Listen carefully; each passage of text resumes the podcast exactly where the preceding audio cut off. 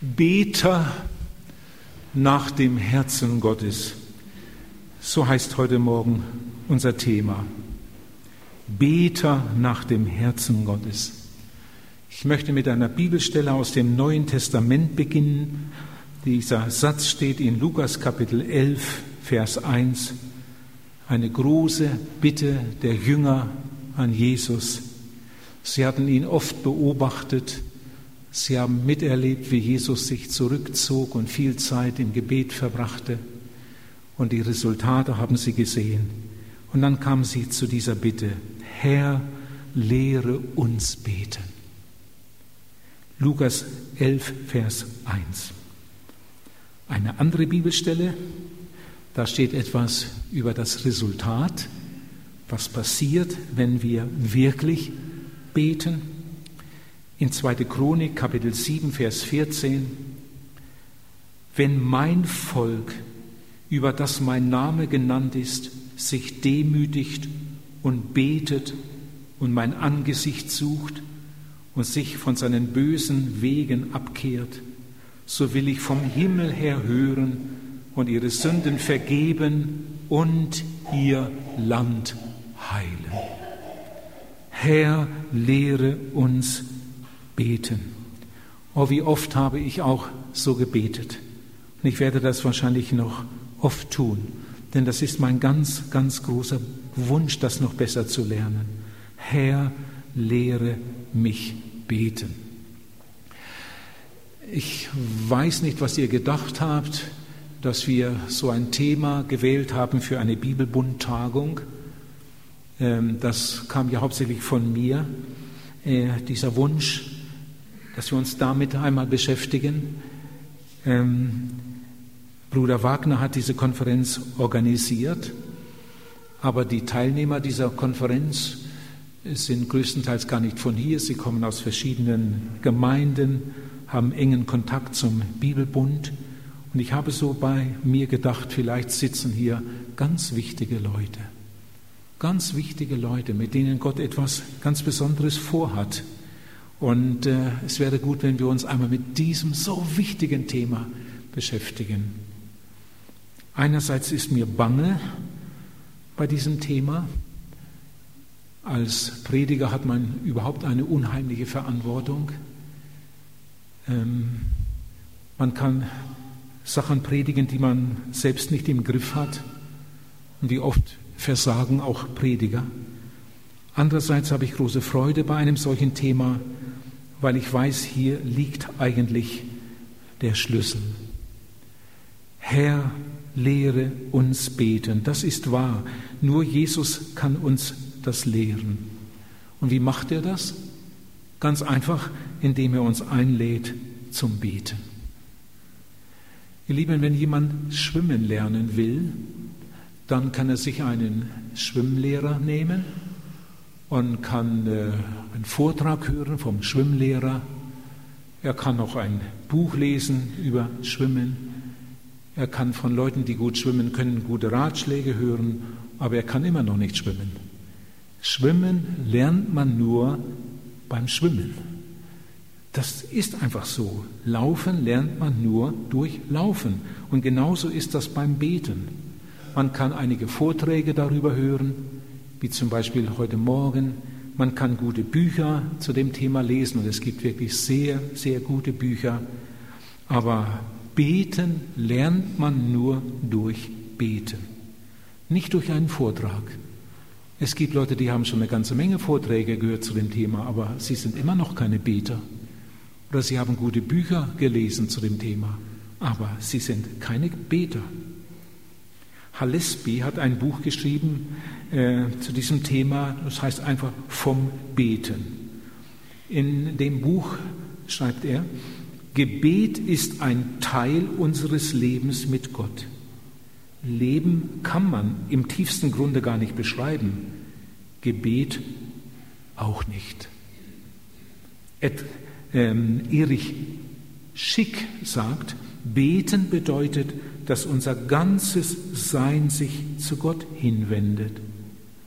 Und Edgar Schmidt, früher Leiter vom Krishona-Werk, schon in der Ewigkeit.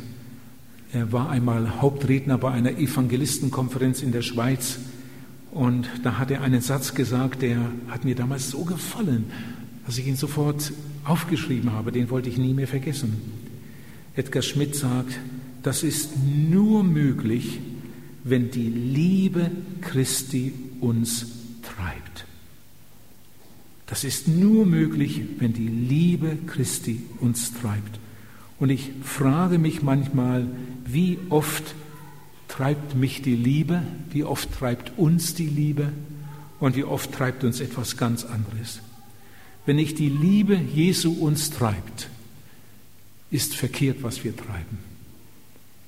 Das, das ist einfach so. In den letzten Jahren, ja schon eine ganze Zeit, habe ich mich öfter mit meiner ungeheuren Verantwortung beschäftigt.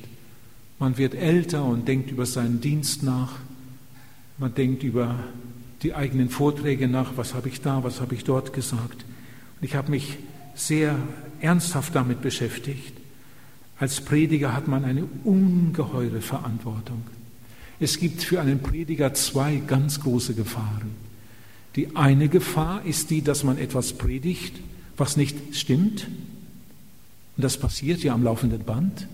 Was wird heute nicht alles gepredigt? Das ist eine ganz große Gefahr. Man kann etwas predigen, was gar nicht mit der Bibel übereinstimmt. In äh, Galater 1 von Vers 8 dann schreibt Paulus darüber und er sagt, verflucht ist der, der etwas anderes predigt als, als das Wort Gottes. Und dann gibt es eine zweite Gefahr, die ist genauso groß die Gefahr, dass man etwas predigt, etwas, das in Ordnung ist, das gut ist, das auch mit der Bibel übereinstimmt, dass man etwas predigt, was man aber selbst nicht tut. Der Apostel Paulus schreibt in 1. Korinther 9, Vers 27, ich will nicht anderen predigen und selbst verwerflich werden. Das möchte ich auch nicht. Darum, eine Predigt über Gebet ist fast nur mit Zittern möglich. Wenn man darüber redet und ehrlich ist, dann wird man ganz klein. Herr, lehre uns beten. Ich wünschte, wir hätten alle heute Morgen diesen Wunsch. Wahrscheinlich ist das auch so, denn ihr habt ja gewusst, wie das Thema heißt und ihr seid zu diesem Thema gekommen. Herr, lehre uns beten. Ob wir allein beten oder in einer Gebetsgemeinschaft sind, in beiden Fällen unterscheiden wir hauptsächlich drei verschiedene Inhalte. Die Bibel spricht von Anbetung, da geht es eigentlich nur um Gott.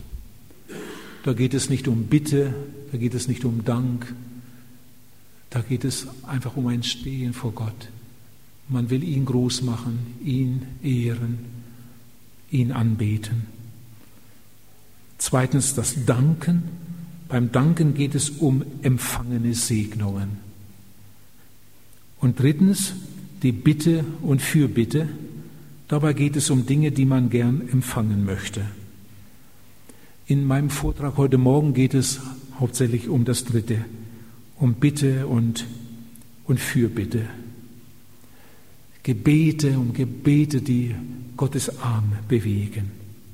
Herr, lehre uns beten. Das bete ich jetzt schon über 50 Jahre. Und immer wieder ist das mein Wunsch, dass der Herr mir hilft, dass mein Gebetsleben besser wird. Mein Gebetsdienst ist immer noch so mangelhaft. Und darum möchte ich heute Morgen auch manche zu Wort kommen lassen, die auf diesem Gebiet größere Erfahrungen gesammelt haben. Jemand hat einmal gesagt, rechtes Predigen scheint eine seltene Gabe zu sein. Der Satz geht noch weiter. Ich füge hier ein, kennt ihr den, das Urteil eines Kirchgängers, der einmal gesagt hat, unser Pfarrer ist ein Mann, den man sechs Tage nicht sieht. und am siebten Tag nicht versteht. Zum Glück ist das nicht immer so. Aber weithin ist das tatsächlich so. Aber zurück zu dem Zitat. Rechtes Predigen scheint eine seltene Gabe zu sein. Rechtes Beten eine noch seltenere. Und ich glaube, dass das Zweite stimmt auf alle Fälle. Man sagt, dass Moody, der amerikanische Evangelist Moody, ihr habt sicher alle schon von ihm gehört, seinen Namen gehört, Zitate von ihm gehört, vielleicht sogar seine Biografie gelesen. Es gibt einige, spannend, spannend. Ähm, ich lese gern solche Bücher, wo Leute aus ihrem Erleben berichten. Am liebsten Autobiografien, wo jemand selbst schreibt, was er mit Gott erlebt hat. Und man sagt, Moody sei der größte Gottesmann aller Zeiten gewesen. Ich weiß nicht, ob man das so sagen kann, aber von Moody sagt man es, er sei der größte Gottesmann aller Zeiten gewesen, wohl gleich nach dem Apostel Paulus. Nach seinem Tod sagte einer seiner engsten Mitarbeiter, Moody war ein Mann des Gebets. Wenn Moody betete, hatte man den Eindruck, dass alles Arbeiten nicht so wichtig ist wenn wir nur alle so beten würden wie Moody. Aber dann fuhr er fort und sagte, aber Moody war auch ein Mann der Arbeit.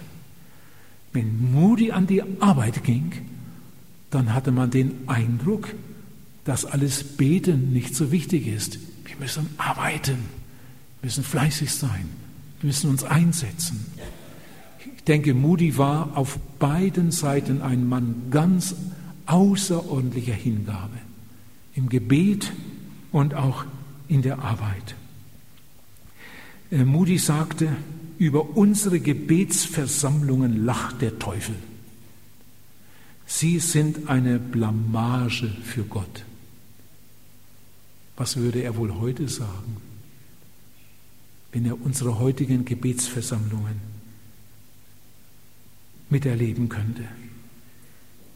Moody sagte damals, ich glaube, heute gibt es durch die Lauheit der Christen mehr Gottlosigkeit als durch alle Bücher, die je von Gottlosen geschrieben wurden. Moody. Eine Gebetsversammlung, wie sie die Jünger in Jerusalem hatten, würde die ganze gottlose Gesellschaft verändern. Nun, es gibt Gemeinden, die haben nicht einmal eine Gebetsversammlung. Ich habe immer wieder solche äh, erlebt. Manchmal sehe ich mir den Schaukasten an, was steht da drin? Sonntag das, Mittwoch das, Freitag das, Samstag Jugendstunde. Wo ist die Gebetsstunde? Oder ich sehe den Gemeindebrief an, das sind die Termine drin für die laufende Woche. Und wie oft habe ich die Gebetsstunde umsonst gesucht? Viele Gemeinden haben keine. Jemand sagte einmal, eine solche Gemeinde ist ein geistliches Leichenhaus. Und er sagte von den Gemeindegliedern, äh, die äh, an keiner Gebetsgemeinschaft teilhaben, sie sind Totengräber ihrer Gemeinde. Und er fährt fort und sagt, und über solche Leute lacht der Teufel. Ich glaube, einer der größten Beter der, der jüngeren Vergangenheit in Deutschland war Friedhold Vogel. Einige von euch haben ihn sicher gekannt oder Bücher von ihm gelesen. Ich kannte ihn gut, wir waren Freunde. Er ist jung gestorben, nun jung. Aber er war noch kein Rentner. Er hatte noch so viel vor, so ein brennendes Herz. Und dann kam eine böse Krankheit. Als wir uns das letzte Mal trafen, hat er mir gesagt, mit Tränen, ich würde so gern noch ein paar Jahre dem Herrn dienen. Aber er hat nach dem Gespräch keine Predigt mehr gehalten Bald darauf ist er dann gestorben. Friedolf Vogel. Als ich ihn noch nicht kannte, besuchte ich in Amsterdam eine große Konferenz, Weltkonferenz für Evangelisation. Da waren Tausende, Tausende, hauptsächlich Evangelisten und Missionare aus aller Welt. Damals mit Billy Graham und vielen anderen Großen aus dem Reich Gottes. Wir hörten gewaltige Vorträge. Diese Tausende waren in Amsterdam untergebracht in Hotels. Und mein bester Freund, mein bester Freund aus dem Siegerland, war auch in einem Hotel untergebracht, zusammen in einem Zimmer mit Friedhold Vogel. Aber er hatte den Namen noch nie gehört, er kannte ihn nicht. Sie waren am Abend spät, nach dem ersten Konferenztag, dort im Hotel zu Bett gegangen. Und am anderen Morgen früh musste mein Freund mal ins Bad. Und dann kam er ins Bad und dann lag da Friedhold Vogel vor der Badewanne. Er lag auf den Knien und er ist erschrocken, hat gefragt, was ist passiert? Hat gedacht, er ist zusammengebrochen oder was? Da habe ich gesagt, entschuldige, ist so meine Gewohnheit, das mache ich jeden Morgen. Und weil er ihn nicht stören wollte im Zimmer, war er am Morgen früh ins Bad gegangen. Da lag er vor der Badewanne auf den Knien und betete.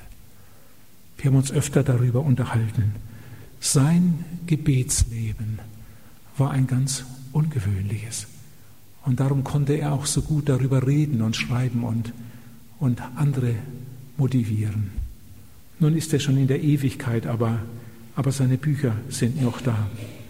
Aber ich habe hier ein Zitat von, von Friedolf Vogel, das will ich doch lesen. Er schreibt, eine Gemeinde, die nicht mehr betet, ist immer eine kraftlose Gemeinde. Danach wird sie zu einer kranken Gemeinde und bald ist sie eine sterbende Gemeinde.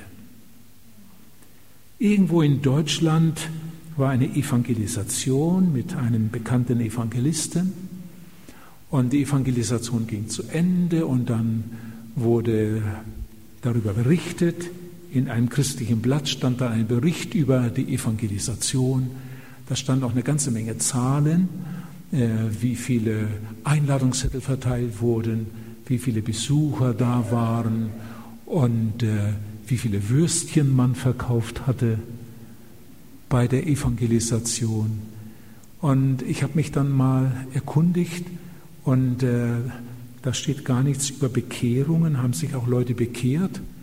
Ja, das wusste der Schreiber gar nicht. Er sollte einen Bericht schreiben über die Evangelisation, aber danach hatte er sich nicht erkundigt. Und dann habe ich noch gefragt, wie war so die ganze Arbeit, die Mitarbeit der Gemeinde? Kamen viele in die Gebetsstunde. Eine Gebetsstunde hatten sie gar nicht. Eine Evangelisation ohne Gebetsversammlung. Nun, man kann ja auch zu Hause beten, nur ob man es dann tut, das ist eine andere Frage. Ihr Lieben, wir sind ja alles so beschäftigt, so beschäftigt, dass wir es fast nicht schaffen, zur Gebetsstunde zu gehen. Dafür haben viele, die allermeisten, keine Zeit. Manche Christen sind dauernd überarbeitet. Lieben, jetzt hört einmal. In Japan hat ein Angestellter, ein Arbeiter eine Woche Urlaub im Jahr.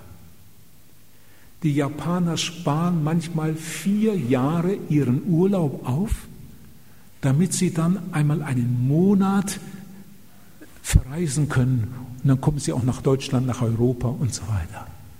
Eine Woche bezahlten Urlaub im Jahr.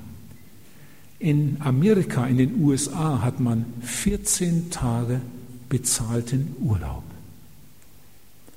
In der Schweiz hat man vier Wochen bezahlten Urlaub. In Deutschland sechs Wochen. Ganz an der Spitze. Sechs Wochen bezahlten Urlaub. Und trotzdem keine Zeit für das Allerwichtigste. Man spricht heute so viel vom Stress auch in den christlichen Kreisen, auch in der Jugend. Die Teenager reden schon vom Stress. Was ist das eigentlich? Ihr Lieben, Stress ist weiter nichts als eine falsche Einstellung zu den Umständen. Wir lesen in der Bibel im Alten Testament, dass ein Priester nicht schwitzend zum Dienst kommen durfte. Das muss man sich mal vorstellen.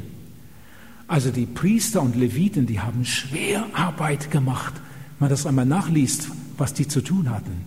Das war wirklich Arbeit im Tempeldienst. Aber da steht, dass der Priester nicht schwitzend zum Dienst kommen durfte. Er musste aus der Ruhe kommen. Er sollte sich innerlich auf den Dienst vorbereiten. Nicht vorher noch ein Haufen Hektik und dies und das und jenes. Er sollte innerlich vorher zur Ruhe gekommen sein und sich innerlich vorbereitet haben auf diesen Dienst, um dann seinen Dienst anzutreten. Wenn das heute noch so wäre, dann müsste manch ein Prediger einen Dienst absagen. So, wenigstens ab und zu, weil er aus einer furchtbaren Hektik in den Dienst kommt. Ich habe über Jesus nachgedacht. Wie war das eigentlich bei Jesus? Kannst du dir vorstellen, wie Jesus, äh, man erwartet ihn, jemand ist krank, Jesus muss kommen. Kannst du dir vorstellen, wie Jesus da ankommt und in großer Hetze äh, Ölflasche und Buchrolle oder so, gerade noch geschafft, wo ist der Kranke? Kannst du dir das vorstellen? Also undenkbar. Ihr Lieben, Jesus war die Ruhe selbst, obwohl er so viel zu tun hatte. Jesus hatte manchmal keine Zeit zum Essen. Jesus hatte manchmal keine Zeit zum Schlafen. Aber er hatte Zeit für den Umgang mit seinem Vater. Dafür hat er gesorgt dass das nicht zu kurz kam. Jesus hat eher auf eine Mahlzeit verzichtet und eher auf Schlaf verzichtet, aber nicht auf die stille Zeit, auf den Umgang mit seinem Vater. Dienst für den Herrn beginnt nicht mit Aktivität. Ein Dienst für den Herrn beginnt mit der innigsten Gemeinschaft mit ihm. Ich hatte vor einiger Zeit eine Evangelisation in Ostfriesland und ich wohnte da bei einem Bruder, bei einer Familie. Äh, der Bruder war ältester in der Gemeinde, ganz hingegebener Bruder, so Mitte 40. Und er hat eine anstrengende Arbeit, Papenburg auf der Werft, wo die großen Schiffe gebaut werden. Und er muss jeden Morgen um 6 Uhr da sein. Um 6 Uhr beginnt sein Dienst. Jeden Tag. Jahr aus, Jahr ein. Um 6 Uhr beginnt der Dienst. Und dann habe ich, wie gesagt, so zusammen habe ich gefragt, wie machst du es dann mit der stillen Zeit? Machst du das dann nach Feierabend oder abends oder wie? Sagt er, nein, ich mache das immer morgens. Aha. Äh, wie machst du das dann? Das interessiert mich immer, wie Leute äh, ihre Zeit einteilen. Und dann hat er gesagt, ich stehe immer um 4 Uhr auf. Sag ich, ja, wann schläfst du? Sagt er, wenn irgend möglich bin ich um 10 im Bett. Und wenn ich sechs Stunden geschlafen habe, das reicht mir. Manchmal gehe ich auch schon um halb zehn ins Bett. Und am Samstag schlafe ich natürlich etwas länger und am Sonntag auch. Aber sonst fünf Tage in der Woche, um 4 Uhr geht mein Wecker und dann raus. Dann mache ich mir einen Kaffee und Müsli und dann sitze ich, lese die Bibel in aller Ruhe, nehme mir viel Zeit zum Beten. Von halb fünf bis halb sechs mache ich stille Zeit. Muss man sich mal vorstellen. Ein Mann, der auf der Werft arbeitet, jeden Morgen um sechs Uhr anfängt mit seiner schweren Arbeit, steht jeden Morgen fünfmal in der Woche um vier Uhr auf, sitzt um halb fünf am Tisch mit der Bibel, liest, betet, betet die Gemeinde durch und, und, und, und, und. Und dann um halb sechs ins Auto und auf zur Arbeit. Also über den Mann habe ich mich gewundert. Aber ich habe mich auch gewundert über das, was Gott durch diesen Mann tut. Lieben, solche Älteste muss man suchen, aber die gibt es und Gott gebraucht sie in einer wunderbaren Weise. Ich könnte euch seinen Namen und seine Adresse geben und ihr könntet euch bei ihm erkundigen. Warum hat Gott einige Menschen so besonders gebraucht? Ich frage mich oft, ich bin ja auch Reichsgottesarbeiter im vollzeitlichen Dienst und ich sehe ziemliche Unterschiede, ja wirklich ziemliche Unterschiede. Und dann frage ich mich manchmal, warum ist das so? Warum hat Gott einige Menschen so besonders gebraucht?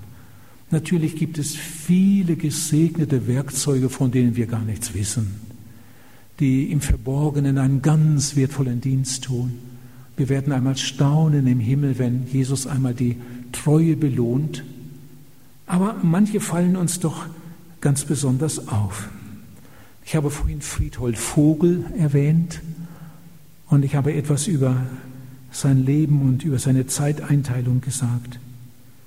Ich habe die Biografie von John Wesley gelesen und ich kam aus dem Staunen nicht heraus. Nicht so sehr über das, was Gott alles durch ihn wirkte, das auch, aber über seine Lebensweise, wie dieser Mann lebte, wie dieser Mann den Tag einteilte.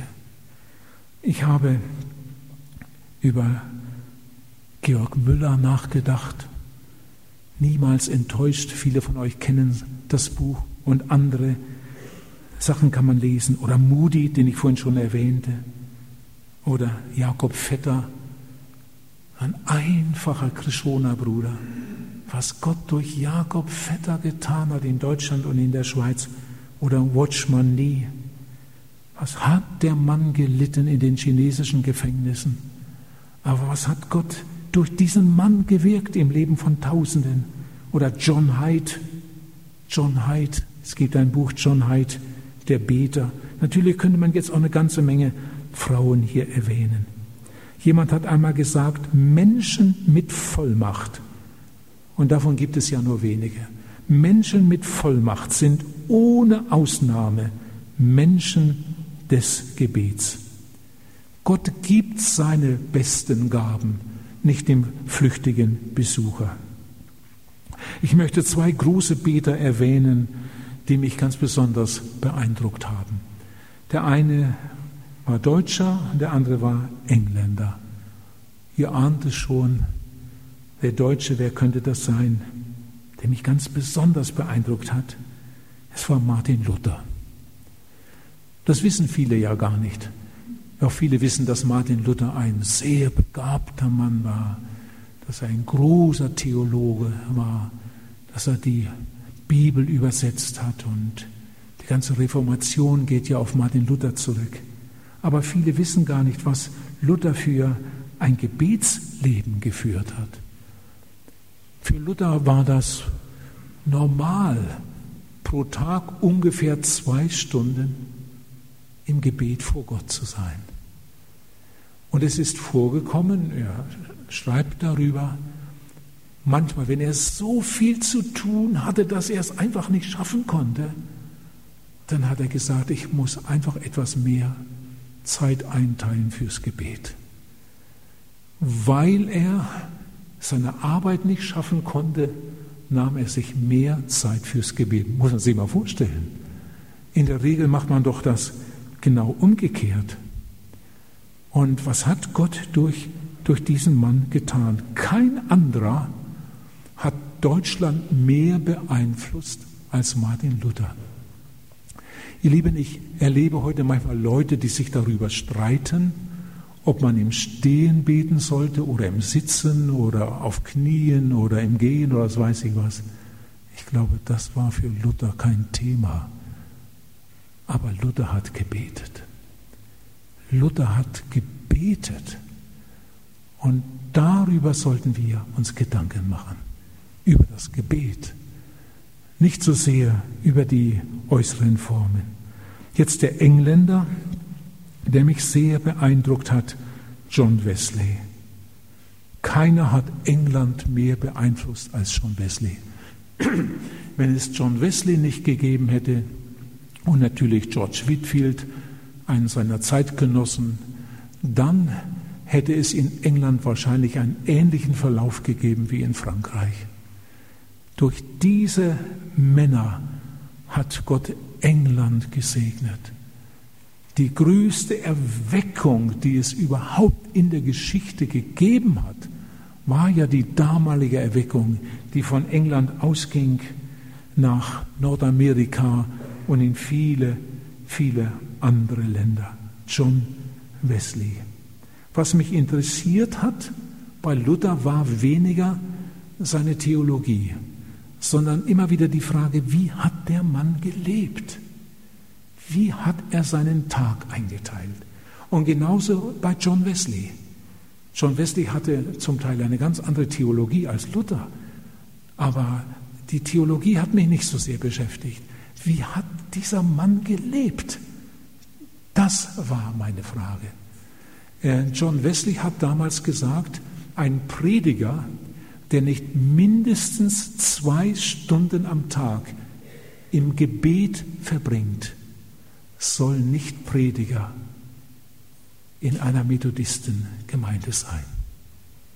Das hat er den Brüdern immer wieder eingeschärft. Da liegt der Schlüssel.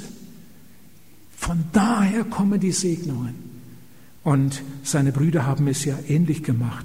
Dazu kam bei John Wesley noch, dass er großen Wert auf Fasten legte. Am Mittwoch war Fastentag und für manche am Freitag war Fastentag. An diesem Tag hat man nichts Festes gegessen, nur Tee getrunken. Manche tranken nur Wasser. Und heute weiß man, dass das sogar sehr, sehr gesund ist, mal auf eine Mahlzeit zu verzichten oder sogar einen ganzen Tag nichts Festes zu essen, sondern nur Tee oder Wasser zu trinken. Für John Wesley war das damals das Normale. Das heißt jetzt nicht, dass wir das auch so machen müssen. Ich sage ja nur, wie, wie er es gemacht hat. Und das hat mich bei John Wesley sehr, sehr beeindruckt. Beim Studieren der Lebensbilder habe ich sehr, sehr viel gelernt. Die Unterschiede, besonders in der Theologie, sind groß in der lehrmäßigen Ausrichtung. Aber Gott ist nicht so dogmatisch wie wir. Diese Dinge sind für Gott zweitrangig. Ob jemand Mennonit ist oder zu einer Mennoniten-Brüdergemeinde gehört, ob reformiert oder Lutheraner, ob Stadtmission oder Heilsarmee, alle diese Dinge, die, die sind zweitrangig. Gott sieht unser Herz, Gott sieht unsere Aufrichtigkeit, Gott sieht unsere Sehnsucht, unsere Liebe, unsere Treue. Was gibt es für herrliche Beispiele? Da ist Paulus, der große Gelehrte, ein Beter. Da ist Petrus, dieser einfache Fischer, ein Beter. August Hermann Franke, der große Theologe, der große Lutheraner. Was hat August Hermann Franke in seinem Leben geleistet? Was hat er aufgebaut? Die Anstalten und was hat er ge ge geschrieben? Was gibt es für Literatur aus seiner Feder? Aber dieser große Theologe, August Hermann Franke, der hat gesagt, wenn er zwei Stunden im Gebet vor dem Herrn verbracht hat, dann kann die Arbeit beginnen. Wenn er an der Stelle spart, dann wird das Ergebnis mager. Was waren das nur für Menschen? Was waren das für Männer? Was waren das für Erkenntnisse und Erfahrungen? Oder Moody, der einfache Schuhverkäufer. Moody hatte eine ganz miserable äh, Schulbildung. Nun, er konnte auch nicht gut lernen. Äh, Moody konnte keinen Brief schreiben. Das konnte er sich gar nicht leisten. Wenn Moody einen Brief geschrieben hätte, hätten die Leute sich äh, ausgeschüttet vor Lachen. Der wäre voller Fehler gewesen. Moody konnte das nicht. Aber er hatte eine Ehefrau, die hieß Emma. Und die konnte es umso besser. Den ganzen Schreibkram hat er seiner Emma überlassen. Moody hat keine Briefe geschrieben, aber Moody konnte reden. Moody konnte das Evangelium verkündigen. Und dieser einst so einfache Schuhverkäufer aus Chicago wurde, wie ich vorhin sagte, was manche meinen, der größte Gottesmann aller Zeiten. Ein großer Beter, Moody. Woher hatten diese Leute nur ihre Dynamik? Ich bin sicher, dass ich das richtig sage. Diese Dynamik, die bezogen sie aus der Stille, aus der Stille vor Gott. Moody wurde bei der Großevangelisation in Chicago, die Monate dauerte und die ganze Stadt auf den Kopf stellte, man sprach nur noch über die Evangelisation. Da kam ein Mann von der Zeitung und wollte mit Moody reden und hat gefragt, sagen Sie mal, wie machen Sie das? Wie machen Sie das nur? Jetzt predigen Sie schon einige Monate, jeden Abend. Es kommen immer mehr. Die ganze Stadt spricht nur noch von Moody. Sie mal, wie machen Sie das? Da hat Moody gesagt, ja, ich mache das nicht, das macht Gott. Ja, aber irgendwie sind Sie doch hier so der Hauptakteur. Sie mal, wie leben Sie? Da hat Moody gesagt, ja, das ist ganz so einfach. Ja, wie so ein Amerikaner lebt. Nachts schlafe ich, am Tag arbeite ich, gebe mein Bestes. Aber jetzt sagen Sie mal, wie teilen Sie den Tag ein? Dann hat Moody gesagt, das ist auch einfach. Am Morgen bete ich zwei Stunden, dass Gott Seelen rettet. Und den Rest des Tages helfe ich Gott, dass er mein Gebet erhören kann. Fertig. Das war sein Geheimnis. Am Morgen bete ich zwei Stunden, dass Gott Seelen rettet. Den Rest des Tages helfe ich Gott, dass er mein Gebet erhören kann. Wir wissen das, wir können das lesen, hören. Nur gibt es so wenige Nachahmer. Finney hat mich auch sehr beeindruckt. Seine Lebensgeschichte kenne ich fast auswendig. Immer wieder habe ich die Biografie zur Hand genommen, oft auf meinen Reisen mitgenommen. Finney, ein großer Beter, ein Frühaufsteher, Morgens, wenn andere noch schliefen, fand man Finny im Gebet. Finny hatte einen Freund, den Vater Nasch, wie man ihn nannte, der hat ihn oft begleitet, ein älterer Mann. Und dieser Vater Nasch, der hat überhaupt nichts anderes gemacht als gebetet. Natürlich hat er auch gegessen und getrunken und geschlafen, aber sein, seine Mitarbeit bestand nur aus Gebet. Und wenn Finny predigte, war Vater Nasch im Gebet. Auch was könnte man über, über den Mann sagen? Ah, da wollte ich etwas aus diesem guten Buch, das begleitet mich fast auf allen Reisen, sogar bis ins Ausland, glühende Retterliebe. Die meisten Evangelisten nehmen sich einen guten Sänger mit in ihre Versammlungen. Finney nahm sich einen Beter mit. Ihr wisst es ja, den Vater Nasch.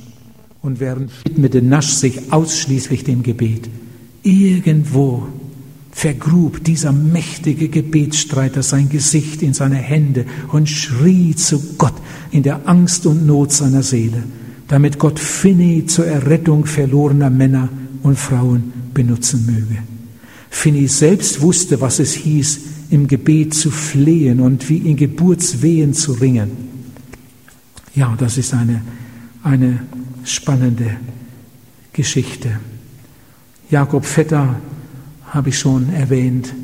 Man nannte ihn einen Mann des Gebets. Gott hat ihn gewaltig gebraucht. Ein Prediger in Amerika bekam Besuch vom Missionsfeld. Ein Missionar, der im Heimatdienst war, besuchte einige Gemeinden und und zeigte Bilder von der Mission und erzählte von der Erweckung, die sie erlebt hatten. Und der Pastor da in Amerika, dem wurde das Herz warm. Oh, könnten wir so etwas einmal hier in dieser Region erleben? Und er hat den Missionar gefragt, was ist das Geheimnis? Was habt ihr gemacht? Wie, wie kamt ihr dazu? Und dann hat der Missionar ihm einen Vorschlag gemacht. Und der Pastor ist zum Glück darauf eingegangen. Er hat ihm gesagt, mach doch mal Folgendes. jeden Morgen von acht bis zehn bist du nicht zu sprechen.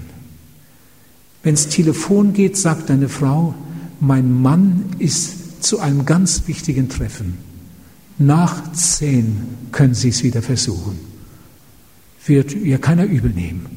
Und das machst du jeden Morgen, jeden Morgen, jeden Morgen.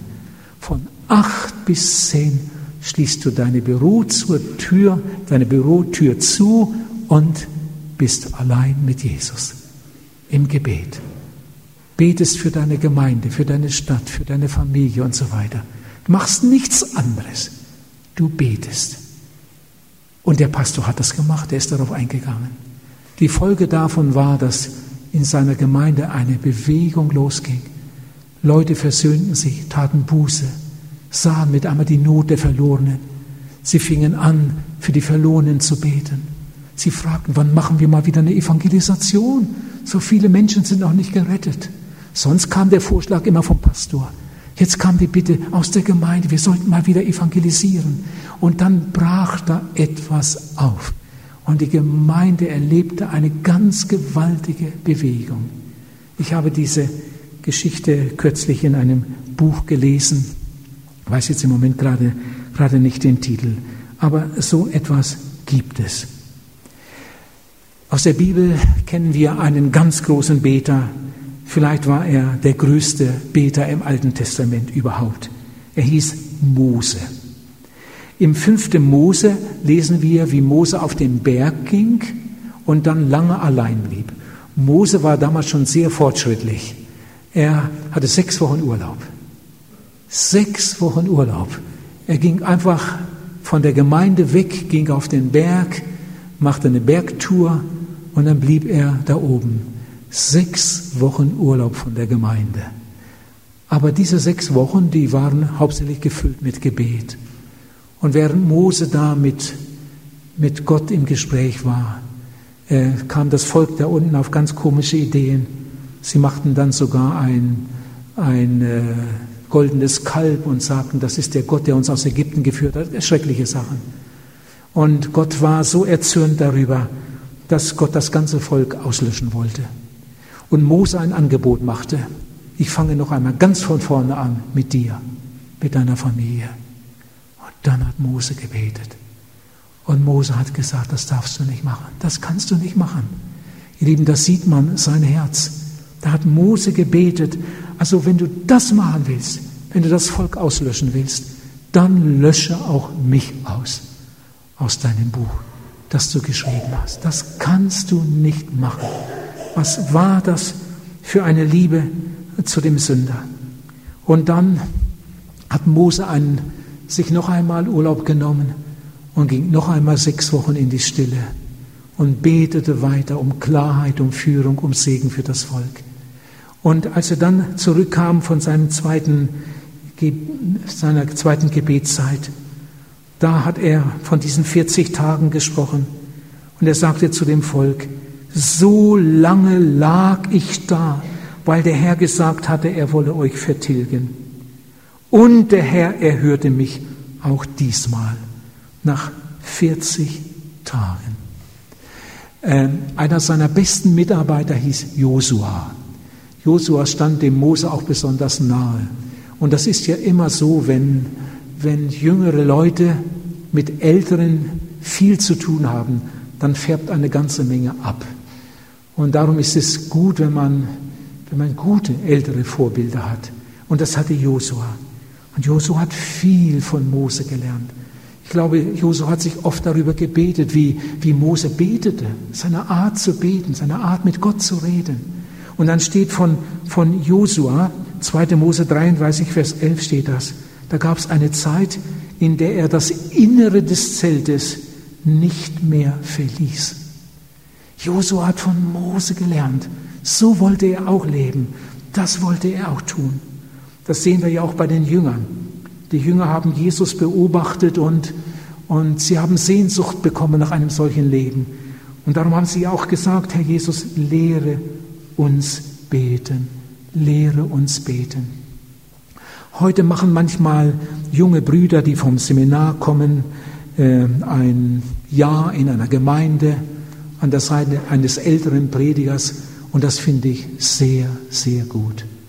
Und ich finde es gar nicht gut, wenn man einen jungen Bruder vom Seminar in eine Gemeinde steckt so und jetzt macht das.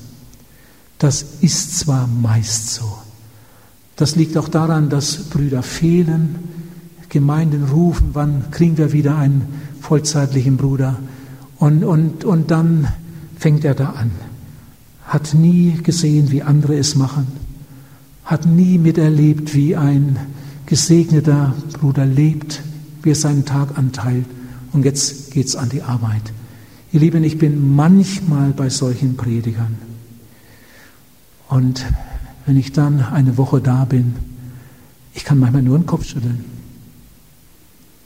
Was der den ganzen Tag macht, der sitzt fast den ganzen Tag am Computer.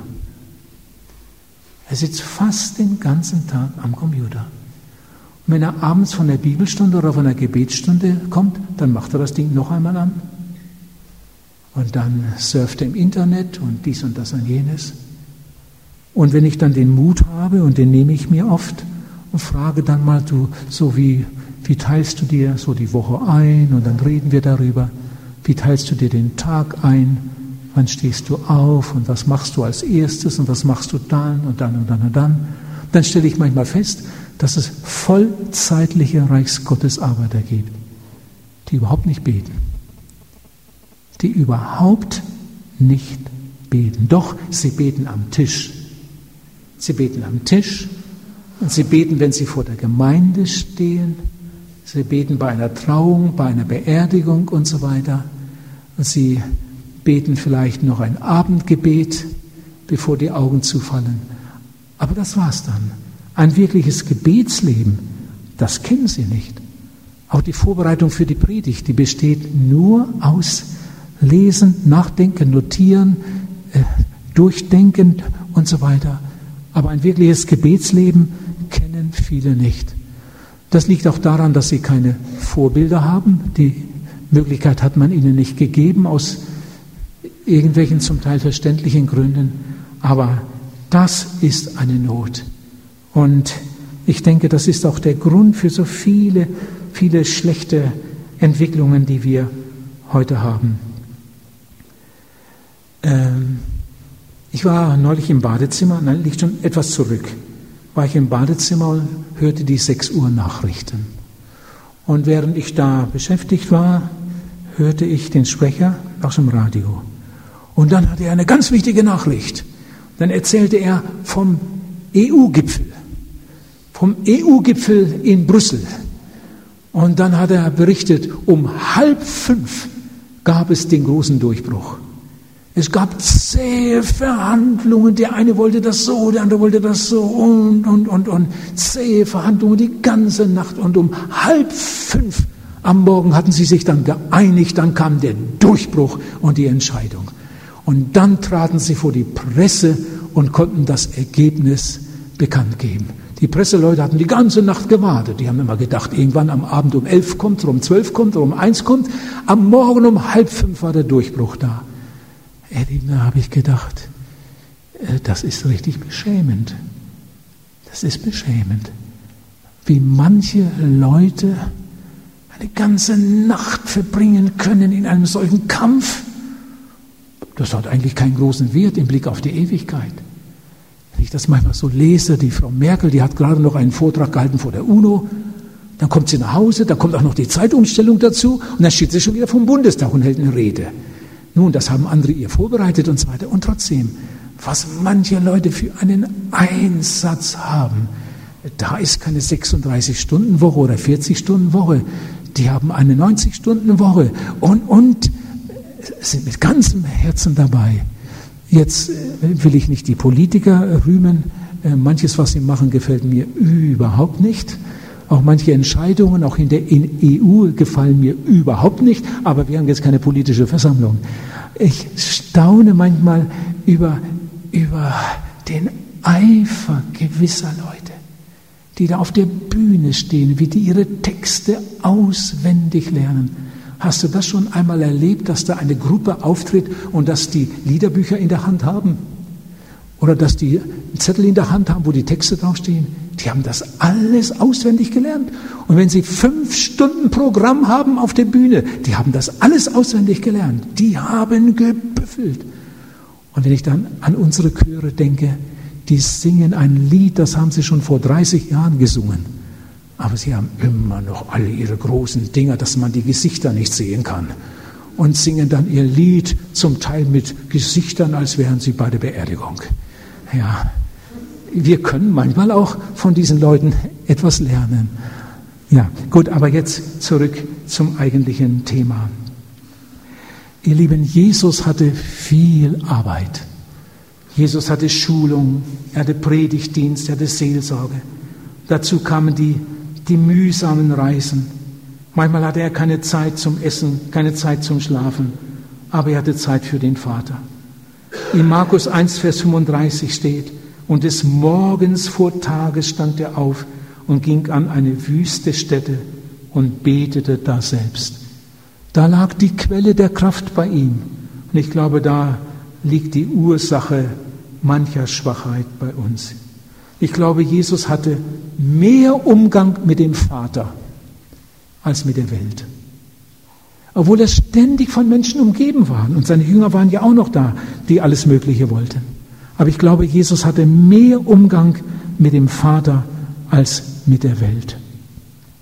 Jetzt haben wir hier eine Konferenz oder eine Tagung oder ein Treffen, wie sagt man, äh, des Bibelbundes. Wie kam ich zu diesem Thema? Am Anfang hatte ich es schon mal kurz erwähnt. Wie kamen wir zu diesem Thema? Ich habe gedacht, hier sitzen bestimmt wichtige Leute. Und wenn, wenn nur zehn Prozent von denen, die jetzt hier sind, das, was ich heute Morgen hier sage, wirklich so richtig ernst nehmen und mitnehmen und das umsetzen, vielleicht sitzen sogar einige Schlüsselpersonen hier, da könnte etwas Großes in Bewegung kommen. In England hat man vor einiger Zeit eine Großumfrage gemacht. Jetzt hört mal das Ergebnis. Eine Großumfrage unter den Verkündigern von allen möglichen Kirchen. Die anglikanische, katholische und, und reformierte. Eine Großumfrage, Freikirchen, Freikirchengemeinschaften, alles mitgezählt. Eine Großumfrage, die hat sehr lange gedauert. Und es ging bei einer Frage darum herauszufinden, wie viel Zeit ein bezahlter, ein vollzeitlicher Reichsgottesarbeiter im Gebet verbringt. Um diese Frage ging es. Wie viel Zeit nehmen Sie pro Tag für das Gebet, für das Gespräch mit Gott? Sie mussten nicht Ihren Namen sagen, sondern einfach nur eine ehrliche Antwort auf diese Frage. Wie viel Zeit? Und dann kam das Ergebnis, das Ergebnis, das ist niederschmetternd. Der vollzeitliche, also der bezahlte Reichsgottesarbeiter in England nimmt pro Tag zweieinhalb Minuten fürs Gebet. Du kannst dir einmal auf die Uhr sehen, wenn du betest, und dann wirst du darüber staunen, was man in einer Minute alles sagen kann. Und wenn manch einer eine Minute gebetet hat, kommt ihm das lang vor. Aber es war nur eine Minute. Und der andere betet vielleicht anderthalb Minuten. Und vielleicht betet er am Abend nochmal so lange. Und er hat den Eindruck, ich habe viel gebetet. Und in Wirklichkeit waren das nur, so was in England, zweieinhalb Minuten pro Tag. Lieben, wir wollen mal ganz ehrlich sein und ich möchte euch den Rat geben, prüft doch das zu Hause einmal. Seht doch mal auf die Uhr und schreibt es ruhig mal auf. Und am nächsten Tag wieder, am nächsten Tag wieder, am nächsten Tag wieder, mal eine ganze Woche durch. Und dann wirst du wahrscheinlich auch staunen darüber. Und wenn wir dann etwas in Zeitnot sind, dann kürzen wir das noch mehr ab. Und wenn wir noch größere Zeitnot haben, dann beten wir vielleicht überhaupt nicht. Da gibt es dann Tage, da haben wir außer am Tisch überhaupt keine Zeit fürs Gebet genommen. Es gibt Leute, die beten nur im Schlafanzug. Äh, Moody sagt, das ist eine Blamage vor Gott. Und wenn ich an unsere Gebetsversammlungen denke, nun, da sagt jemand, man kann auch zu Hause beten. Aber frag man mal, äh, wann er das macht und wie viel Zeit er zu Hause dafür nimmt. Susanna Wesley, oh, die Zeit läuft mir davon, ich wollte das vorlesen. Susanna Wesley, die Mutter von John Wesley, hatte 13 Kinder. 13 Kinder. Sie hat sich jeden Mittag nach dem Mittagessen, wenn die Küche fertig war, zurückgezogen in ihr Zimmer, um eine Stunde fürs Gebet zu haben. Hat etwas gelesen, hat sie gebetet. Nicht einen Mittagsschlaf gemacht, sondern eine Stunde gebetet. Und manchmal ist es vorgekommen, dass ein Kind an die Tür kam, weil es ihm zu lange dauerte. Wann kommt dann die Mama endlich an, am Schlüsselloch gehorcht? Ah, sie ist noch beim Beten. Und dann hört das Kind gerade den eigenen Namen. Große Beterin. 13 Kinder und jeden Tag eine Stunde Zeit für Gott. Sie hat sich wahrscheinlich gesagt, Gott hat 24 Stunden für mich. Warum sollte ich nicht, nicht eine Stunde einsetzen für ihn? Wir hatten bei uns in Celle, da wo ich herkomme, also jetzt wohne ich in der Nähe von Celle, hatten wir eine Gemeinde, ich habe da auch öfter gepredigt, ein Jugendleiter, der, der so großen Kummer hatte mit seiner Jugendgruppe, weil das alles nicht so ging, wie es sollte. Er war Pfleger in einem christlichen Werk und verheiratet, Kinder, aber aktiv in der Gemeinde. Und irgendwann hat Gott zu seinem Herzen geredet und dann ist etwas passiert. Und dieser Jugendleiter, dieser Pfleger, der hat sein Leben verändert. Vorher ist er morgens aufgestanden, dann schnell, schnell einen Kaffee runtergeschluckt und auf zur Arbeit. Er hat seinen Wecker eine Stunde früher gestellt. Und dann ist er aufgestanden und hat seinen Kaffee getrunken und dann hat er seine Bibel gelesen und gebetet. Und als wir ihn besuchten, wir waren mal da in der Familie, da hat er gesagt, ich mache das jetzt schon eine ganze Zeit, jeden Morgen eine Stunde für Jesus. Bibel lesen und Gebet. Ich bete die Gemeinde durch, bete die Jugendgruppe durch und so weiter und so weiter. Jeden Morgen, ganz nach Uhr, eine Stunde für die Stille die Jugendgruppe ist, hat sich entwickelt. Da sind Dinge passiert, die man nicht zu glauben wagte. Nun, jetzt ist dieser Bruder schon eine ganze Zeit in der Mission in Afrika. Und Gott gebraucht ihn in wunderbarer Weise. Aber das fing damals damit an. Nachdem ich mich bekehrt hatte, und ich bin so froh darüber, dass Gott das damals so geführt hat. Nachdem ich mich bekehrt hatte, hatte ich einen Regenschriftwechsel mit Werner Heugelbach. Und Werner Heugelbach hat mir damals geraten, ich sollte mir viel Zeit nehmen fürs Gebet. Meine Eltern waren so dagegen, meine Geschwister verstanden mich nicht, die ganze Verwandtschaft gottlos. Ich war allein. Ich habe manchmal abends vor meinem Bett gekniet und geweint, weil alles gegen mich war. Ich hatte mich bekehrt und jetzt plötzlich, jetzt ist er in einer Sekte und, und alles war gegen mich. Bruder Heugelbacher, was soll ich machen? Wie soll ich damit umgehen?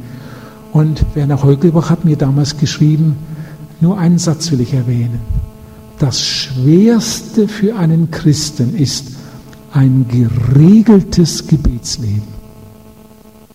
Wer das schafft, schafft alles. Hat Werner Heugelbach damals geschrieben. Und ich habe alles geglaubt, was Werner Heugelbach sagte. Und da habe ich gedacht, wenn der das sagt, dann stimmt das. Und so habe ich von Anfang an, ich war erst ein paar Wochen bekehrt, das gelernt, stille Zeit zu machen, viel Zeit fürs Gebet einzuräumen. Und zum Glück bin ich immer wieder Menschen begegnet, die, die an dieser Stelle äh, das auslebten und habe zum Glück auch viele gute Bücher zu dem Thema immer wieder bekommen. Das Schwerste für einen Christen ist ein geregeltes Gebetsleben. Wer das schafft, schafft alles. Lieber Bruder, liebe Schwester, wenn du das möchtest, ein geregeltes Gebetsleben, dann fahr heute nach Hause mit dem ganz festen Vorsatz, ich will von jetzt an jeden Tag zwei Minuten beten. Und immer zur genau selben Zeit. Immer zur genau selben Zeit. Angenommen, am Morgen stellst du deinen Wecker ein bisschen früher und da will ich zwei Minuten beten. Ein anderer sagt vielleicht, ach, das ist mir ein bisschen kurz, ich möchte drei Minuten beten. In drei Minuten kannst du viel sagen. Ein anderer möchte vielleicht fünf Minuten beten, aber immer zur genau selben Zeit. Und ich sage dir, wenn du das drei Wochen hintereinander machst, immer zur genau selben Zeit, hast du dich in drei Wochen so daran gewöhnt, wenn du es dann einmal nicht mehr machst, dann fehlt dir etwas. Das ist so, als wenn du jeden Tag nach dem Frühstück sofort deine Zähne putzt.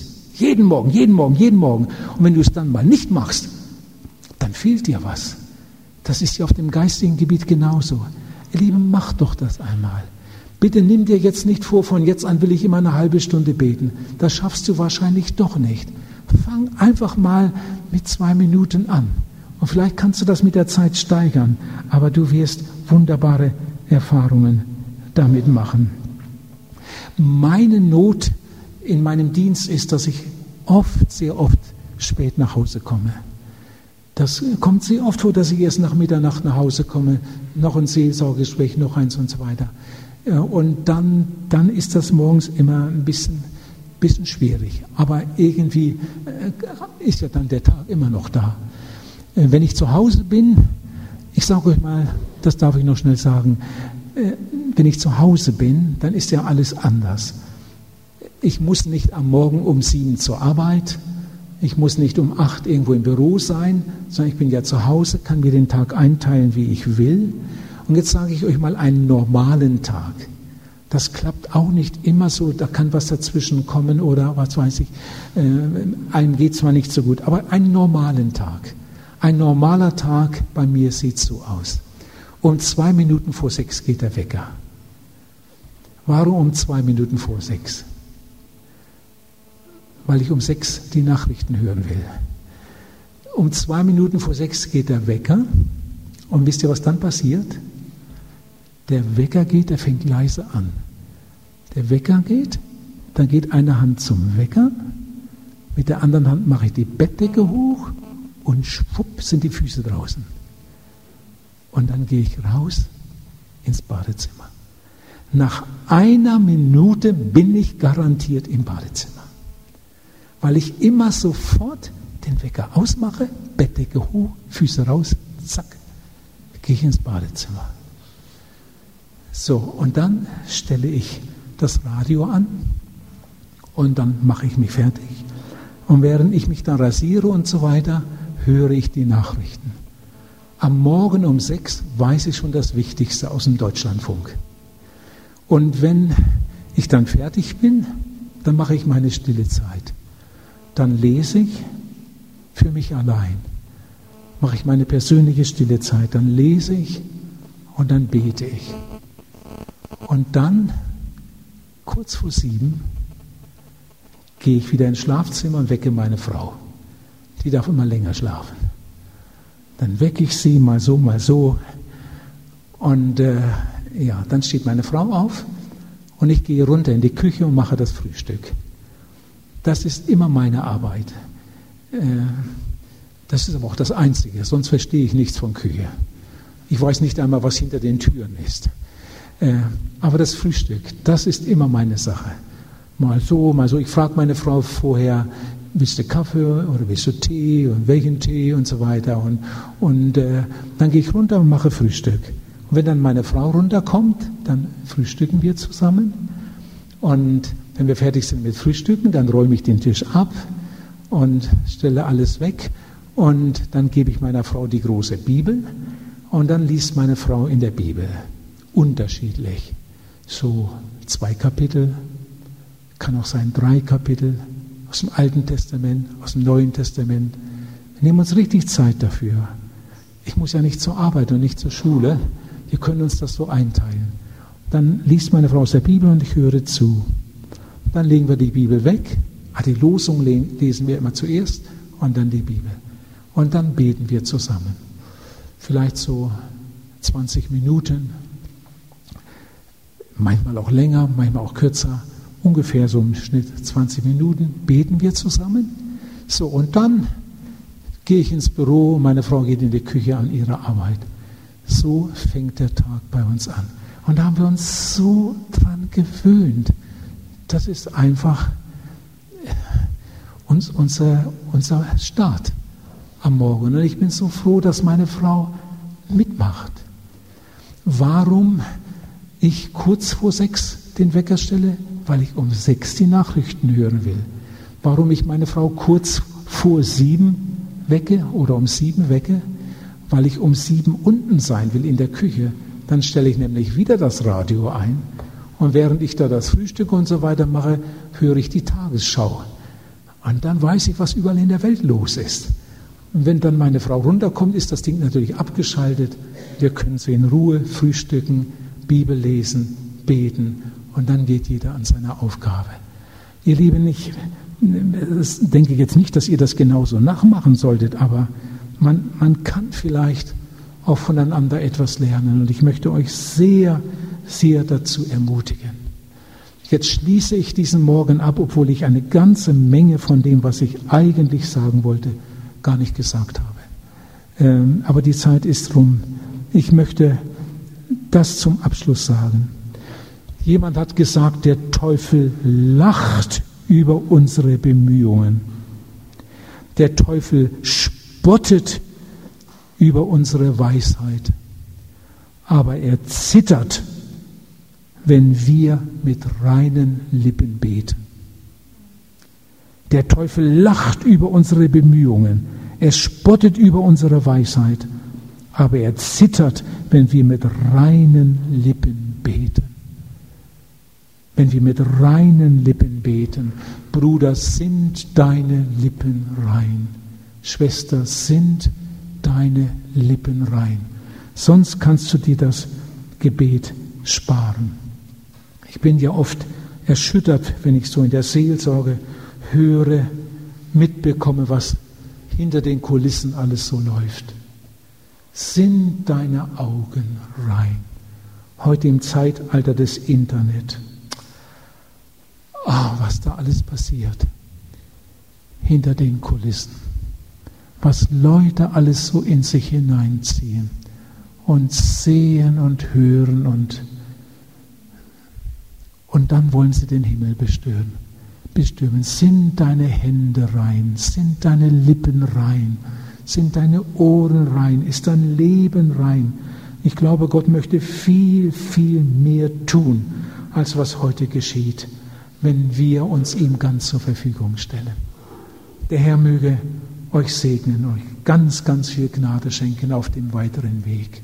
Gott sucht Menschen, die erfüllt sind mit seiner Liebe, mit seinem Heiligen Geist. Aber Geistesfülle ist kein Rausch, sondern Gottes Herrschaft im Menschen. Und sage mir niemand, er sei mit Heiligem Geist erfüllt, wenn seine Füße Wege gehen, die Jesus nie gehen würde wenn seine Hände Dinge tun, die Jesus eingräuelt sind. Von unseren Leibern sollen Ströme des lebendigen Wassers fließen. Und darum sollten wir unseren Leib mit allem, was dazu gehört, auch die Zeit, immer wieder Jesus zur Verfügung stellen. Er wartet auf dich. Wer du auch bist, er wartet auf dich und möchte durch dich Geschichte machen. Trau ihm dazu. Glaube es. Wenn du jetzt nach Hause kommst, dann gehst du sofort dran. Von jetzt an, jeden Tag, zu einer ganz bestimmten Zeit, mache ich meine stille Zeit, um mit Jesus allein zu sein. Und das wird sich dann entwickeln und ausweiten. Und vielleicht wirst du einmal dankbar sein für dieses Treffen heute Morgen. Amen.